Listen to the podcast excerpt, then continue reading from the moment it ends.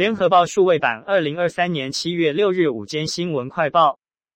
行政院会经讨论通过房屋税差别税率二点零方案，宣布囤房税改采全国归户，各县市统一按囤房户数课征差别税率，且税率也将拉高，拟由百分之一点五至百分之三点六调高至百分之二至百分之四点八。财政部表示，将尽速拟具房屋税条例。修正草案函报行政院核转立法院审议，已完成修法，预计明年实施，后年课税。财政部说明，就房屋所有人的住家用房屋进行全国归户，针对持有多户且未做有效使用者，调高法定税率上下限税率为百分之二至百分之四点八。各地方政府均应在该范围内订定差别税率，并采权数累进课征。财政部说明，为鼓励自住房屋释出至租赁市场，兼顾继承、非自愿共有或空置情形，酌降全国单一自住房屋的税率为百分之一及出租，且申报租赁所得达租金标准的房屋或继承取得共有住家用房屋法定税率上下限为百分之一点五至百分之二点四，建商余屋持有年限在两年以内者。法定税率调整为百分之二至百分之三点六。台南地检署指挥高雄市调处等单位，上午七点多拂晓出击，到无党籍台南议员郭信良的服务处、南市议会等地执行搜索。据了解，郭信良人在服务处配合检调人员侦办，搜索超过二个多小时后，乘自己坐车前往南检应讯。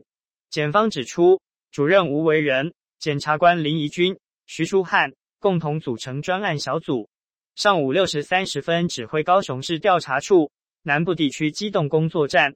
行业处高雄调查站、台南市调查处、市刑大队等单位分别持搜索票，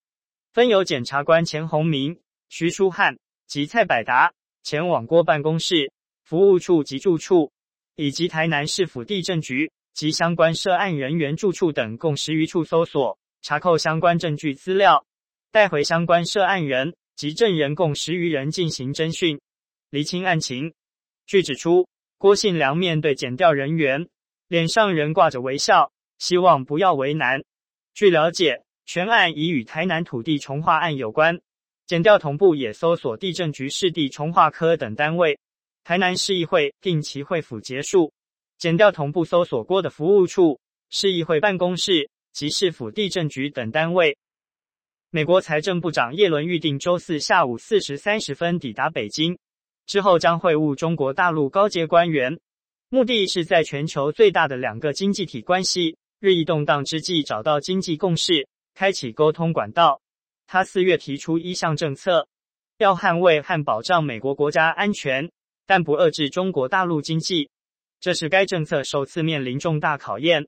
几天前，中国大陆刚宣布要对半导体生产至关重要的两种金属实施出口限制。在去年美国祭出一系列晶片出口禁令后，双方的贸易战如今再度升级。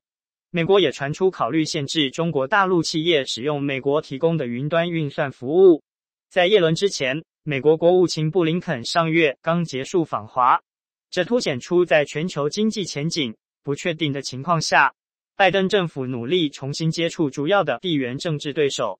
虽然美国的一位财政部官员试图降低外界对叶伦此行的预期，声称不太可能取得重大突破，但希望此行有助于与中国大陆政府的新经济团队建立较长期的沟通管道，配合宪兵的用人需求。国防部昨天预告，志愿士兵选训实施办法第四条、第八条修正草案。考量国内电子产品使用盛行，国人高度近视比例递增，删除宪兵裸视需在零点六以上，戴近视眼镜也需在六百度以内的视力要求。国防部同时表示，配合宪兵的用人需求，因此修正现行规定，男性原来要求一百六十公分至一百九十五公分未变，至于女性，原身高要求一百五十六公分至一百八十五公分。调整至一百五十五公分至一百八十五公分，放宽一公分。国军为募兵需求，整体士兵身高限制也大幅放宽，男女均下修并调上五公分。原修正前身高男性需为一百五十八公分至一百九十五公分，女性则为一百五十五公分至一百八十五公分。修正后，男性为一百五十二公分至两百公分，女性为一百五十公分至两百公分。身体质量指数 BMI 上，原男性十七至三一，调整为十六点五至三二，女性则维持十七至二六。受到太平洋高压影响，全台烧番薯，应特别注意防晒、防中暑。根据中央气象局观测资料显示，今天凌晨零时许，新北市野柳、金山都标出三十三点零度高温，新北市芦洲三十二点三度，台北市天母三十二点零度。西南风影响，中央气象局今天上午发布高温资讯，台东县地区有焚风发生的几率。今天白天，花莲县地区为红色灯号，有连续出现三十八度极端高温的几率；台北市地区为橙色灯号，有三十八度极端高温出现的几率；基隆市地区、新北市地区、桃园市地区、苗栗县地区、台中市地区、彰化县地区、南投县地区、云林县地区、嘉义市地区、台南市地区、高雄市地区、屏东县地区。台东县地区为橙色灯号，有连续出现三十六度高温的几率。今日午间快报由联合报记者牟玉佩整理，